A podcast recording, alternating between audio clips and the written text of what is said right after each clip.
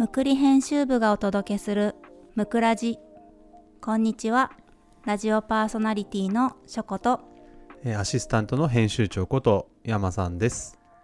むくラジは皆さんからのお便りをもとに素敵なゲストをお迎えして暮らしのあれこれをお話ししたり時には専門家さんをお呼びして勉強になるようなお話をしたりと日々の隙間時間に楽しんでいただけるラジオ番組です。ということで、はい。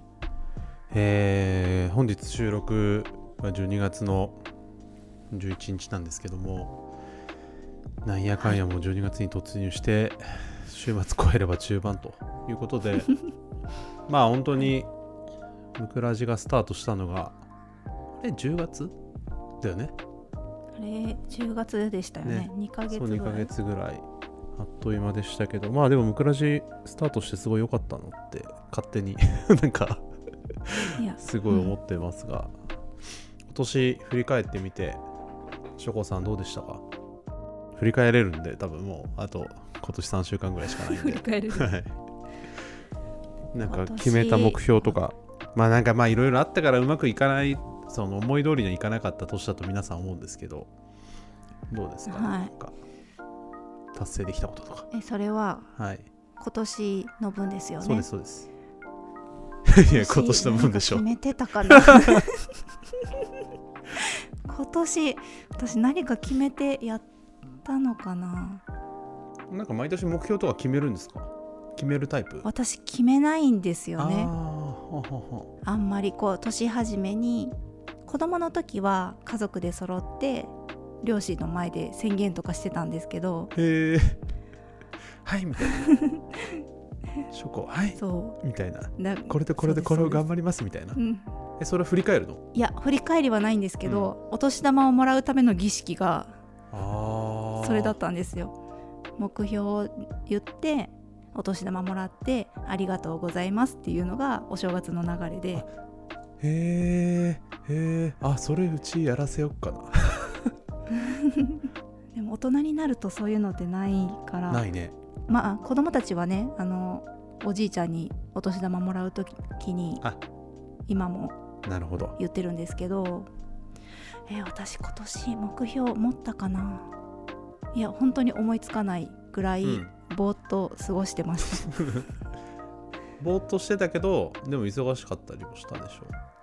そうですね。まああのむくりの方での目標みたいな感じなのはあって、まあ、写真をまだ去年は入ったばっかりで、ね。始まったばっかりだったのであの、見させていただくとかそういう感じだったんですけど、まあ、今年は結構撮らせてもらったりもしてて、まあ、できるだけむくりのイメージを作っていきたいなって思いながらは、うん。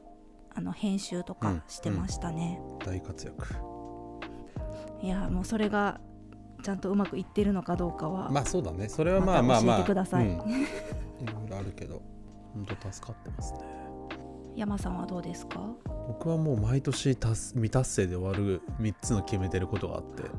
毎あそんなにあるんですね。そう毎年同じこと。だからもう結局目標設定にはなってないんだけど。なんか本を読むこととダイエットとうん。あの語学を勉強するっていうのがあって。語学？そ英語とかですか？うそう語学でいくと英語、僕の親会社まあムクリの親会社はアドイズっていう会社があるんですけど結構グローバルで、今はどうかな。いくつか縮小もあったりもするんですけど状況で。拠点がうん。10拠点ぐらいあるんですよ、で海外にも、まあその拠点自体はそんな大きくはないんですけどこう入ってくる僕が転職してかえ転職したんですけど驚いたのが、うん。こう入ってくる新卒の子たちとかがみんなバイリンガルとかなんですよ。すごなので隣の席とかで平気でこう何？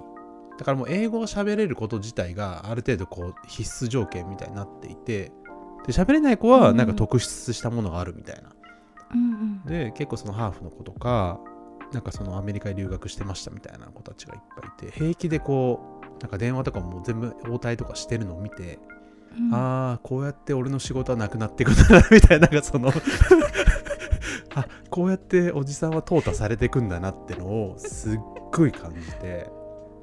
でそう東京やっぱ住んでたりするとやっぱ国際色豊かなので外国とか海外の方と触れる機会、まあ触れるというか、まあ、目にする機会っていうのは非常に多かった中で、まあ、道聞かれたら答えられるぐらいには本当はなりたいなっていうのが、まあその時すぐ思って僕はその1個前の会社はそんなにこう国際色豊かっていうよりは結構まあ日本の日本で商売をしているような会社だったんですけどそうそうそう。それが影響してやべえちょっと英語頑張ってみようかなって思ってから早何年経ったか分かんないっていう。こう英単語帳から入ってでいろんなこう記事はこうやって英語をマスターしたとかっていう記事とかはよく見てこれ買おうかなとか。あここやっぱ投資しなきゃダメかなとか思うんですけどやれてないから、まあ、結局やれてないんですけど。そうそう。そういう意味での語学と語学はねやっぱ視野も広がるし、まあ、よく言われるのは、まあ、こういうインターネットの業界、まあ、インターネットだけではないんですけど、我々インターネットってやっぱこう国を越えてつながるとかビジネスができるのが、まあ、一個のインターネットの醍醐味なんですけど、やっぱりそのアメリカとか、まあ、中国とかにしても基本みんな英語でこう最初の情報発信されてきて、それをこう日本人が翻訳して僕らに届くみたいな世界なんで、結構みんなこう英語ができる人たちはその最初の情報を取りに行けるからちょっと違ったりみたいなビジネス観点でもあったりしますね。であと本はねもともと好きで、まあ、小説とかそう月にいい時は年間100冊ぐらい読む時は読んじゃってたんだけどおおすごいでも全然読めなくなって忙しさにカモかけてたり、うん。だらっと YouTube 見ちゃったりして 全然本読めてないから、まあ、本を読むっていうのは毎年目標にして、まあ、何冊っていうよりは、まあ、本を読むっていうのを継続するみたいな、まあ、読むのが好きなんで。うん。とあとダイエット、まあ、これ前前からだけどうん。70 70キロ一回切ってみたいんだけど切れずにだいたい71とか2まで行くんだけどそこで満足する俺がいる。あとなんかあこのままいけば夏ぐらいには70切るんじゃねえからこうまたこう復活してってしまうっていう。で気づいたら冬74とか5あって。で今とかモチベーションはあもう75キープしようみたいな。そういう、もう毎年こうだから思うのはチョコさんすごくいいなと思ったのは目標決めない方が僕いいんじゃないかなと思ってて。なんかそのえー、まあ分かんないけど目標の決め方にもよるけどあんまり低すぎる目標だとあれだけど、なんか言い方悪いけどある程度達成できそうな目標じゃないと形骸化するのと自己肯定感が下がる、確かに、あ俺やった今年もできなかったな俺ダメだったなみたいうん。な なるんでそう。目標は超えられそうで超えられないぐらいななんかちっちゃい目標をコツコツやっていくのがひょっとしたらいいんじゃないかなって思ってますね。そうそう。まあでも今年1年振り返ってそうだねあっという間だったな。なんかもうコロナだから本当にそう月1ぐらいで出張とか月1で出張行ってショコさんともなんやかんやお会いしてたけどもう本当に会ってないもんね。もうすぐ1そうですね。年丸々会ってないことになっちゃうんで。それは寂しさをやっぱ人と会うとねやっぱすごく刺激もあるしいいなと思いつつ。その寂しさがあるかな。でもうんそうだね1年家にいたなって感じだね。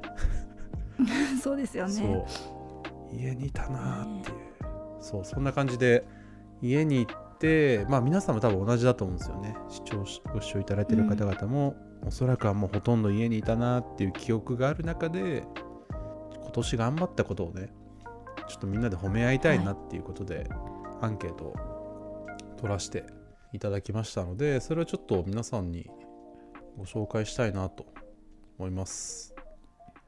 でこの間まあアンケートいただいていくつか集計してあー、なるほどみたいな結果になったんで、まあ、今回ショコさん知らないんでその結果を。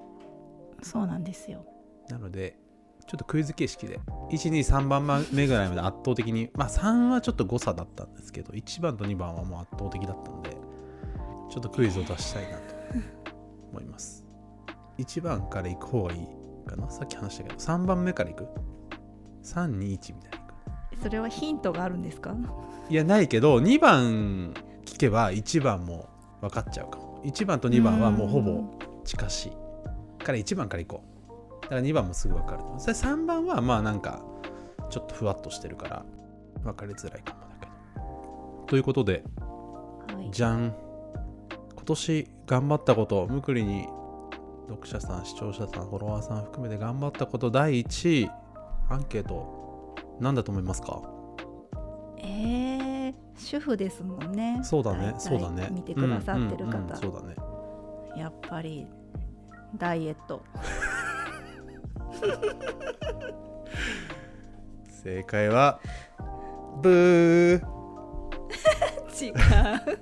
難しい。難しいよね。で僕が答えしててあーってなった。第1位はねはい。出産でした出産難しい。でもねじゃあんそうか。そそれだけ出産された方がたくさん見てくださってるんですね。そう。でやっぱコロナだからはあのご主人が来れないとか要するに立ち会いもなかなくてそう。だからもう病院で1人だとか要するにその面会もできないうんような状態での出産、うんだったと思うので。それは本当に頑張りましたよね。そうだから僕らが経験している普通の今までの多分出産と、うん。もう皆さんが今年どうですかね。3月ぐらいから、そうですね。うん、出産をされた方々っていうのは多分わわけが違ったんだろうね。ね。そう、うん。でこれが初だと結構次がなかなかメンタル的にインパクトありそうですけど、そう出産出産出産出産。コロナ禍での出産、出産って。で俺も見た時にあそうかと思って。なんかいやもう聞いて納得です。ね聞いて納得だよね。だ僕らむくりのメンバーってみんなみんな一応みんな子供はいるメンバーなんですけど、まあ、うん。年齢的に言うともうだいぶこう子供出産の機会を終えてみんなそうですね。そう下の子でも言ったら一番ちっちゃくてもうちかな？年中さんとかうん。になってるので、そうなかなかあれですけどでも実はねコラム執筆者さんとかでももう多分もうお出産報告されてる方もいるんだけど年始ぐらい年始うんぐらいに実はご解任しましてみたいな解任しまして執筆ちょっとお休みするかもしれませんみたいな方数名いて、うん。そう今年ああ今年はなんかちょっと立て続けにあったんであおめでたい年だなと思ってたら、まあ、そういうこと、まあ、こういう情勢になっちゃったんでいや大変だなって思います。うん。あそう。ですね。そうだ第1位は出産でもう皆さんご出産された方はおめでとうございます。おめでとうございます、ね、これから控えてる方もきっといらっしゃるかなと思うんですけどまあ大変ですけど、うん。ね頑張って乗り越えていただければなと思います。まあお家に帰れればねはいパパとも会えるしまあジジババとはなかなか距離がある方はひょっとしたらそうですね。会えないからなかなか寂しいかと思うんですけどでもね赤ちゃゃん活気が家の中に出るので、ね、楽しい年末になりそうだなと思いますけど。じゃあ1位と2位はもう2位は近い。もんあー、う第2位は何でしょうか？第2位は子育て。正解です。よかった。そう。よかった。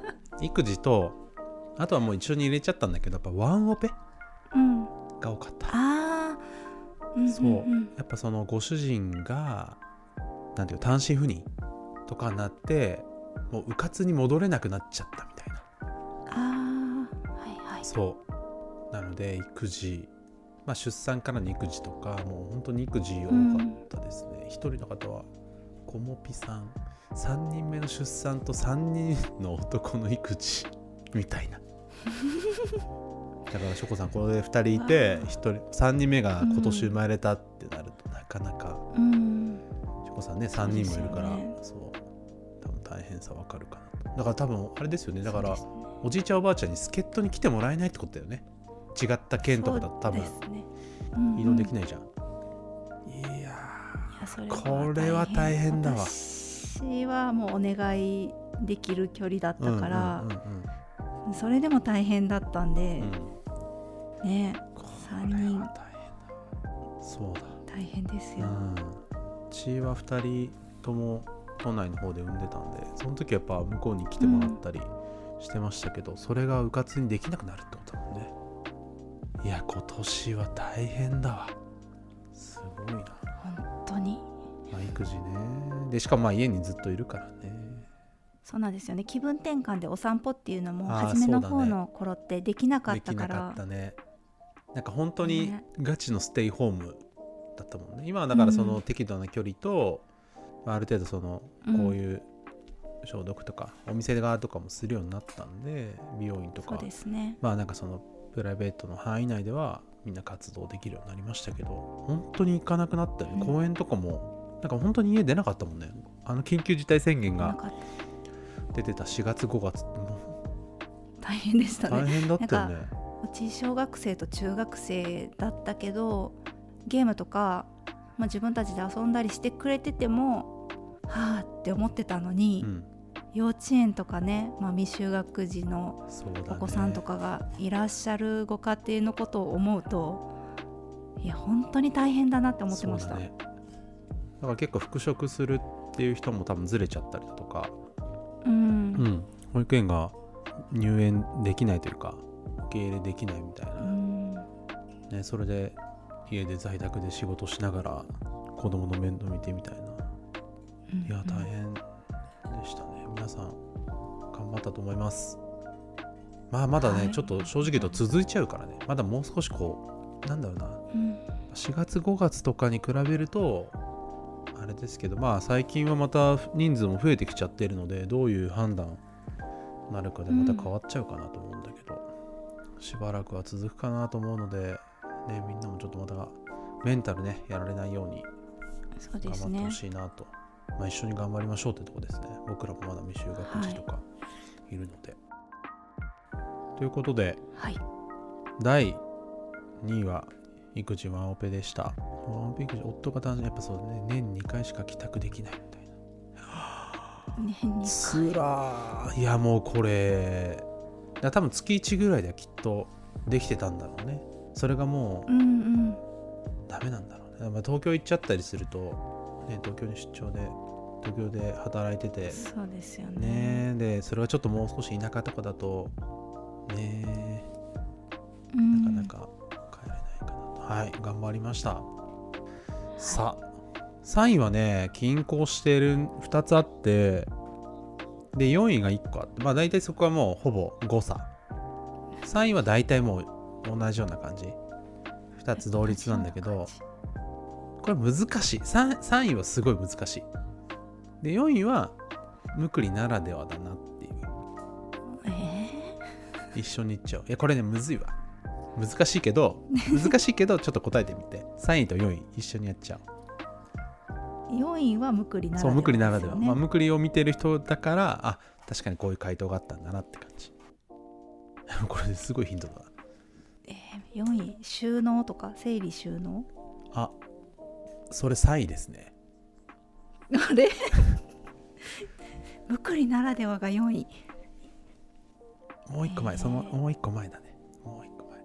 いもう一個前もう一個前整理収納する前にすることといえば、掃除？違う。違 う正解は、第4位は家づくり。あそう家づくりでした。で第3位ーは確かに。まあその整理収納とか断捨離とか。あとはその、うん。まあいわゆるその在宅で子供と向き合ったりだとか家のこう整えたりだとか片付けを念入りにやったりところとかみたいな方がたくさんいらっしゃいましたね。いや4位のやつ思い浮かんだんですけどさすがにそんな4位に入るほど多くの人が答えないだろうと思ってそう数えてみたら意外ともともと家づくりされてる人ってのはまあ一定数絶対いるとは思ってたんですけどうん。そうそう頑張ったこと家づくりっていう。すごい。4位にラインクインしたんですね。今年の家づくりも大変そそうですね。なんかもうどれにとどれとってもうい大変そう。やーだってショールームとかも絶対今まで通り行けなかっただろうし。なんか物によってはあれだよねコロナで中国で大体みんな生産とか海外で生産してるものが納期が遅れちゃうみたいなものも中にはあったっぽいかな、あの輸出がなんだ止まっちゃって、そうそう海外拠点とかね。ね。そう。ある程度その家づくりが進んでもうあとは設置していくだけとかの段階とかになってくると納期が遅れると引き渡しが遅れちゃったりしますもんね。そうそうそうそうそう。だから結構設計まで行って図面提出したぐらいの人たちが結構大変だったのかなっていう。うん。ですね。まあメーカーが在庫はね抱えてるものの夏ぐらいの方が結構しんどかったみたいな話はちょいちょい聞いたりはしますけど、あーそういう家作り。で第3位がまあやっぱ断捨離とか、ううんん、断捨離と模様替え。外壁の掃除にの保湿のペンキを塗りました。気持ちが整いました。かよさんとかっていう。まあやっぱ普段やれないことが、まあ、普段やれないというよりは普段やってるけどより念入りにできたみたいな。でも断捨離多いですね。やっぱ家にいるとそうですね。した？断捨離とかした？私はもう常にあしてるそっかそっか。そうだ。わ 常にしてるとか言っちゃった。そうだね。ちょっとかっこよく言っちゃいました。断捨離とかしなかったな俺何してたんだろうなこの写真みんなすごい。家にあんなにいたのにな。仕事してましたよね。仕事してた。まあずっと家でうん。僕は仕事はあんま変わらないので。そうそうそうそう。あとはねそう家計簿を欠かさずとか家計の見直しができたとか。あそう貯金健康マイホームみたいな感じですね。そう朝4時朝4時台に起きて家事をすることあすごい。すごいでもあれだよねベベさんとかしょこさん仲いい。ああそうですね。ね。朝活みたいなことをやられてる。4時台はすごいね。でもご主人が結構朝早いと4時とかなるのかな？4時は早いよね言うて。よ4時は早いです。4時はまあ早い、ね。あのそうですね。4時は早い4です。時は早いよね。すごいね。いやいやなんかいろいろ頭の中で計算してあご主人が6時ぐらいに出てくならあーまあでも4時は早い。でもあのその朝活されてる方の、えー、とルーティン的には、うん。私はよく聞かせてもらうんですけど、あのお子さんが小さいからもう8時ぐらいとかに一緒に寝てしまってうん。朝4時とかに起きてきその前の日の夜に残した家事を終わらせる。なるほどなるほど。子供が寝てる間に。なるほどなるほど。なんか寝かしつけをすると一緒に寝ちゃうって言ってました。まあでもそれが健康的だよね。要するに睡眠時間は削るんじゃなくて、うん。ちゃんと睡眠はとった上で、うん。朝起きて静かな時にガチガチやるっていうのはまあありはありだね、確かに。あ俺も朝朝活にしようかな。4時は早いけど。一時5時とかにしてたんですよ今年始まって。あそう。結構ねやっぱ仕事してるといろんな人から連絡が来るんですよね。普通の日中ってやっぱり。お客様からお問い合わせが来たりとか、仕事関係の人とやり取りしたりとか、まあ、当然メンバーからも LINE がバンバン飛んでくるんで、うん。それやってると結構意外とこう仕事が進まなかったりするんでそう朝5時に起きてやってたけど、これいつぐらいからかやめたな。いやこれでも多分ステイホームぐらいから。ステイホームぐらいからあやめちゃったな。まあ。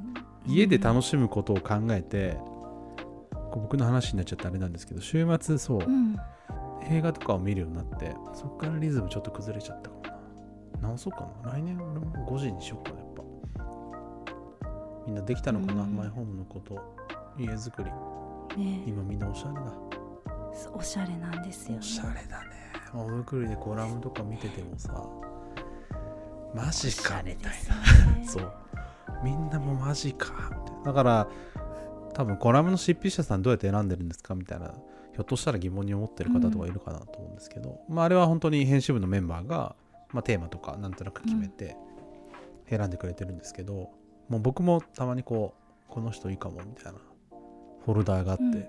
バンバン貯めていくんですけどこの人もいいこの人もいいみたいな あおしゃれおしゃれおしゃれみたいな。いやー羨ましいなと思って。うわいい家だなとか思って、そう。ね家づくり楽しいよ、ね、です今はそう。まあでもね家づくりもラストもしくは叶えた人はおめでとうございますってとこだし。おめでとうございまねす、これからって方もきっと頑張った分だけね気持ちのこもった家ができるはずなんでうん。ね、頑張ってほしいなって思います。はい。であとはもう本当にまばらだったんですけど健康、やっぱ健康？家族の健康管理？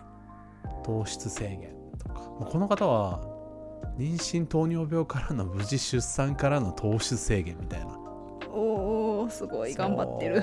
ハード。SEAYT さんあとはお花さんって方運動の継続を6ヶ月休まず頑張りましたっていう、あ素晴らし素晴らしいいね僕らができなかった。僕らが苦手だったあのちなみにそのお花さん知ってる方なんなんだですけど痩せたらしいであすお花。やっぱり3ヶ月を超えると、あせの効果が出てくるって教えてもらいました、えー素晴ら教えてもらいました。実践したわけじゃない あの3ヶ月が大事らしいなるですほどね。そこからスルスルって落ち出すらしい。なるほどね。また家族との時間。コロナで全員毎日24時間1週間当たり前気持ちを察して幸せな時間作りが大変だったかなっていう。僕らの業界業態っていうのは割とこう家でできてもしまうのでうん。これを機に家でまあ当社のまあ親会社とかもリモートワークが主軸になって今ほとんど出社してないんですけどはい。やっぱりこうね奥さんからしてみると普段いない。翔子さんはあれだもんね。うちのメンバーみんな結構その現場に行ってとか仕事に会社に行く人たちがご主人ほとんどなんであれですけどね。どうする？ご主人毎日家にいて仕事してたら。もうやだ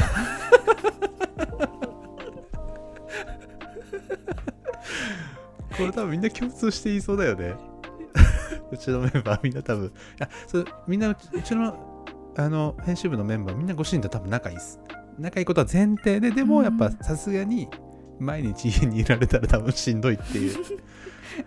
ね。そうですね。しんどいですね。だからもうそのね在宅ワークのご主人とかまあ本人自分自身とかでもされてる方とかってその気持ちの切り替えとかもね大変だろうしあとはねお お昼作らないといけないとそうだかね。どうして家の作りがさ、まあ、賃貸にしてもさマンションにしてもさまあ戸建てにしてもだけど、そもそもがそんなにこうずっとさみんな家にいる前提じゃないじゃん。そうですね。ね。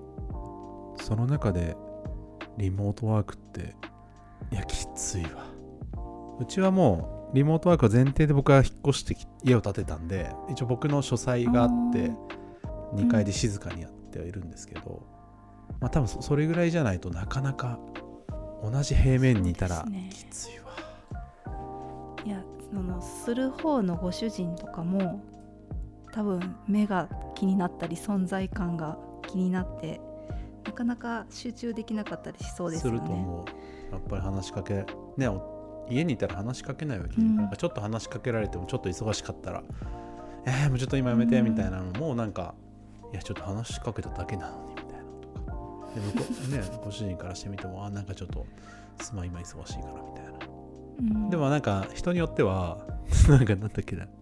仕事してないと思われてたけどちゃんと仕事してる姿を見せみなんか 評価をいただいたみたいな人もいてあなんかちゃんと慕われてるんだねみたいな。なんかその何 そうズームとかの会議とかをちらって見て見られて、うんうん。なんかすごいしちゃんとアドバイスとかしてて仕事してるんだみたいな。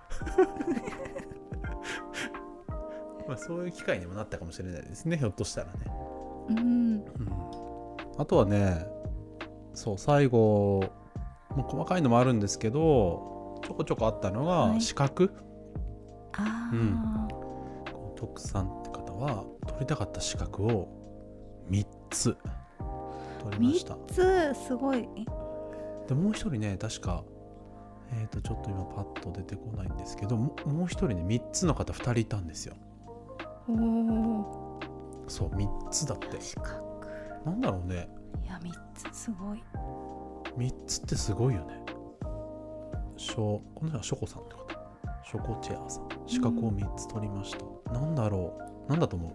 なんかね中にはその北欧はい。暮らし式？じゃない北欧暮らしっていうとこれさあな北欧式アドバイザーみたいな、公式整理収納あそうアドバイザみたいなやつですよはい、ねって。いうふうに具体的にこう出していただいた、まあ、その方はなんかねまだ受けたけどまだ回答もらってないけど頑張りましたみたいな。資格3つだっていろいろあるんだろうねおそらく整理収納の資格とかも持ってそうな雰囲気があってまあプラスアルファなんだろううん。ねなんかそういうのがこう勉強して身につくみたいなきっと好きなんだよいやすごいです。ということで主にはもうこんな感じ、まあ、あとご飯作りとかうん、そうそうプチ男食とか子供と向き合う期間でしたみたいなひろよさんって方。ねえ多分いろいろやっぱ大変だったなっていうのがあるんで若干気持ち重くはなるんですけど、やっぱね1年通じてこの大変だった期間っていうのがまあひょっとしたらね来年ももう少しひょっとしたら状況によってはわからないんですけど、うんうん。まあでもねこれ以上ってことはないからねこっからこう回復していけばもっともっとこう自由な自由というか時間が使い方がこう変わってくるかなと思う。まあ日常に戻るかなと思うのでうん、ね頑張ったことは肥やしになるんじゃないかなって思いますけど。はい、すごいです。頑張りました。ねすごいね。皆さんなんかね、うん。年末振り返って自分頑張ったなって褒めることが大事だなと。ちっちゃいことでも。そうですね。ん。みんなで自己肯定感をそう上げてそう。そうそういきましょう。本当そうだよ。自己肯定感。そうそうそう。あとねそう一人暮らしを始めましたっていう方とか、うん。そうこのアイストモさんの猫の保護活動 TNR 活動みたいあーすて素敵、なね。今いろいろね課題が動物を飼うっていうのはたくさんあるっていうのは情報がようやくこううんいろいろ僕らみたいな、僕は動物飼ってないですけどはい。僕みたいなところまでやっぱりこう犬とか動物を飼うってことのこううん。今日本が抱えてる課題みたいなのも届くようになってきたのはきっとそういう保護活動とかされてる方々のおかげというかそういう方が多分情報発信してるからね届くようになってきたのでそうで素晴らしいなと。ああヨガ。ももさんヨガだって。ヨガ良さそうだな。このご時世の身体心も穏やかにみたいな。やっぱそういうの大事だね。気持ちが穏やかになるようなことをやるっていうのはなんか植物育てるとか。そんな感じで。ね。うん。あ病気の治療を頑張りましたって方もね病気の治療まあ大小大小というか病気にもいろいろあるかなと思うんです。そもそも病院行けなかったからね。病院行ってないですね。怖くて。だからこんなに行かなくなるんだみたいな。ちょっとなんかあれば子供の。だから子供のでもうちも定期的に飲まなきゃいけない薬とかがあるんで。うん。そう、まあ、薬だけもらいに行くみたいな、症状だけ伝えてみたいな。ことは結構あったけど、やっぱリモート受診みたいなのが難しいけどなんかうまいことできるといいよねそうですね。うん、移動時間ってやっぱ待ち時間が怖いじゃん今もそうだけどさこの間もインフルの予防接種打ちに行ったんだけどさうん。まあ一応予約制でまあその病院側が配慮してそんなにこう混み合うってことはなかったとしてもやっぱちょっとね気を使うというかみんなそれぞれすごいあれですよね。病院側があの頑張ってくれてるっていうのはなんか言い方わかわかんないんですけど、うん。ちゃんと予約制うにん。なってて、待合室の人数がすごく少ないです。そうだね。行っても。ううん。ん病院の方はあと子供たちもずっとマスクしてるから、うん。案外病院に行くことがあ減ってます。そうだね。去年とかに比べると。わかる。この時期だともう鼻水だらだら流してる時期なんですけどやっぱね情報でもインフルエンザが減りましたっていうぐらいなんでうん。マスクと手洗いうがいをすれば一定の病気やっぱ防げるんだなっていうのは。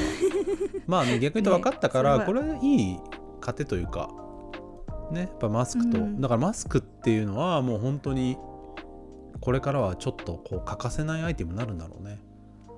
ずっとマスクも嫌ですけどね。ねずっとマスクは嫌だけどまあでもきっと欠かせないんだろうね、うん。そうそう。あと最後一人ごめんなさい。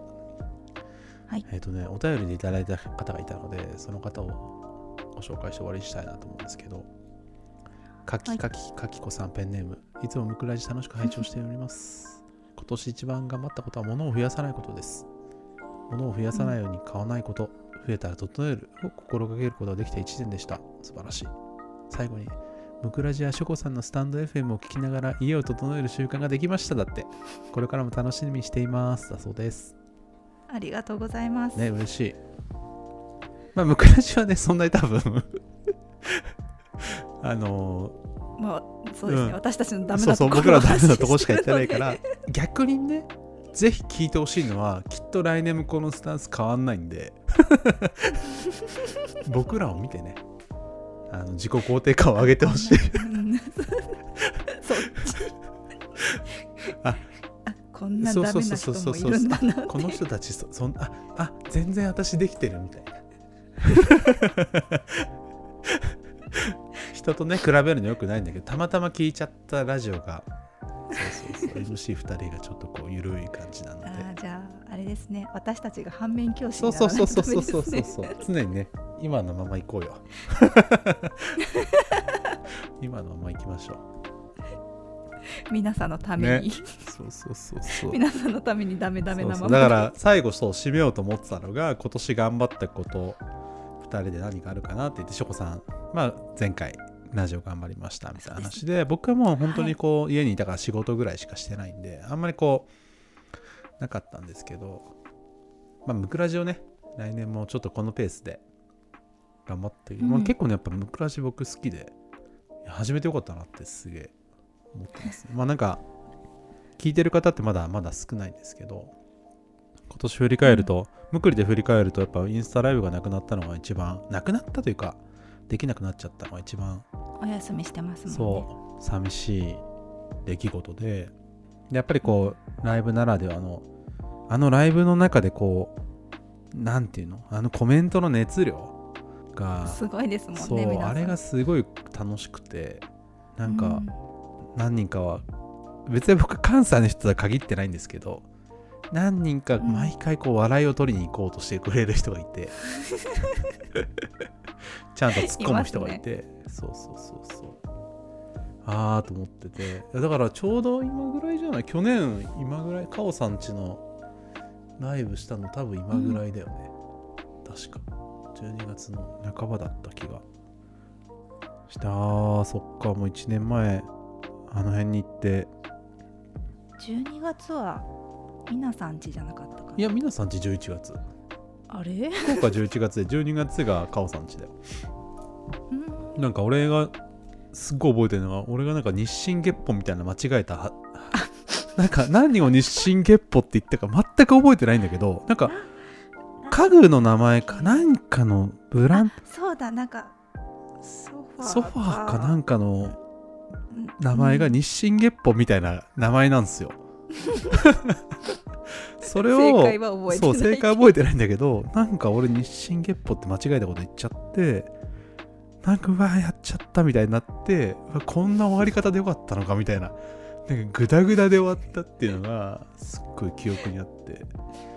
そう。だから今年は1月パナソニックさんご一緒して2月みずほさんご一緒して終わりっていう形終わっちゃったっていうかまあ今やお休みいただいてるんですけど、まあ、しばらくはねできそうもないのでまあでもライブならではの面白さはありつつもやっぱり皆さんとこうもう少し近い距離でこうやり取りできる場所はないかなってところで始めたまあ暮らしなので、まあ、ライブとはちょっと違うけどこうやってねお便りとかいただいてすごい幸せを感じてるのでまあ来年も頑張りたいなっていうはいそうですね。まあ2人でね、ゆるく頑張っていきつつ、はいね、来年も続けていきたいなと思いますので、まあ、あと今年は1回残しているので、そうですね来週です。来週。来週公開。あ、違うわ、再来週だ。これを来週公開して、16日に公開になる。なので皆さんお聞きしているとが12月の16日にこうで、で、本当は行くと30日になっちゃうんだけど、もう年末年始みんな忙しい時なんで、ラジオなんか聞いてる場合じゃねえみたいな世界なんで、ちょっと1個だけ特別前倒しをして、12月23日に公開したいなと思います。で、その時は、テーマは、クリスマスの思い出です。すでにクリスマスの思い出何件かいただいてて、あ、ほら、なんか、ちゃんと笑いを、笑いをって言い方おかしいけど、えー。ちょっと面白いエピソードが来てるので、ぜひ、あの、ストーリーズでも募集したいなと思うのであの長文長文がある方はぜひあの、アンケートの方に長文もご用意しますのでなんか 長文ご用意。いや長文で来てるのよ いやいいわ。いいわ。楽しみでうん。そう感動とかす、いいねわ。感動もお待ちしてなんか笑いだけじゃなくて感動もねうん。もらって嬉しかったプレゼントとかうんこんな思い出がありますみたいな。多分皆さん一つや二つ、デートの思い出そうそうそうそう本当にそんな感じなのよ。デートの思い出。20代とか。うん。あいいいいねですね。そう僕らもちょっと学あー生時代とかもいいですね。俺でもクリスマスないな。マジで。なんかあんまそういうのクリスマスって何かちょっとみんなでキュンキュンしたいですね。キュンキュンしたよね笑いあり最後に。キュンキュンあり、ね。ということでまた募集したいと思いますのでもしこれご視聴ねいただいている方で思い切って投稿してみようかなって思う方はぜひまたアンケート答えていただければなとお便りいただければなと思いますということで、お願いします。ね来年もう今年次が最後になりますけども。ね本当に師走ってなってきたので本当に寒くなってきたんで皆さん体調にも気をつけていただいて年末乗り切っていただければなと思います。ということで第6回目のムクラジこれにて終わりにしたいと思います。それでは皆さんまたお会いしましょう。さようなら。さよなら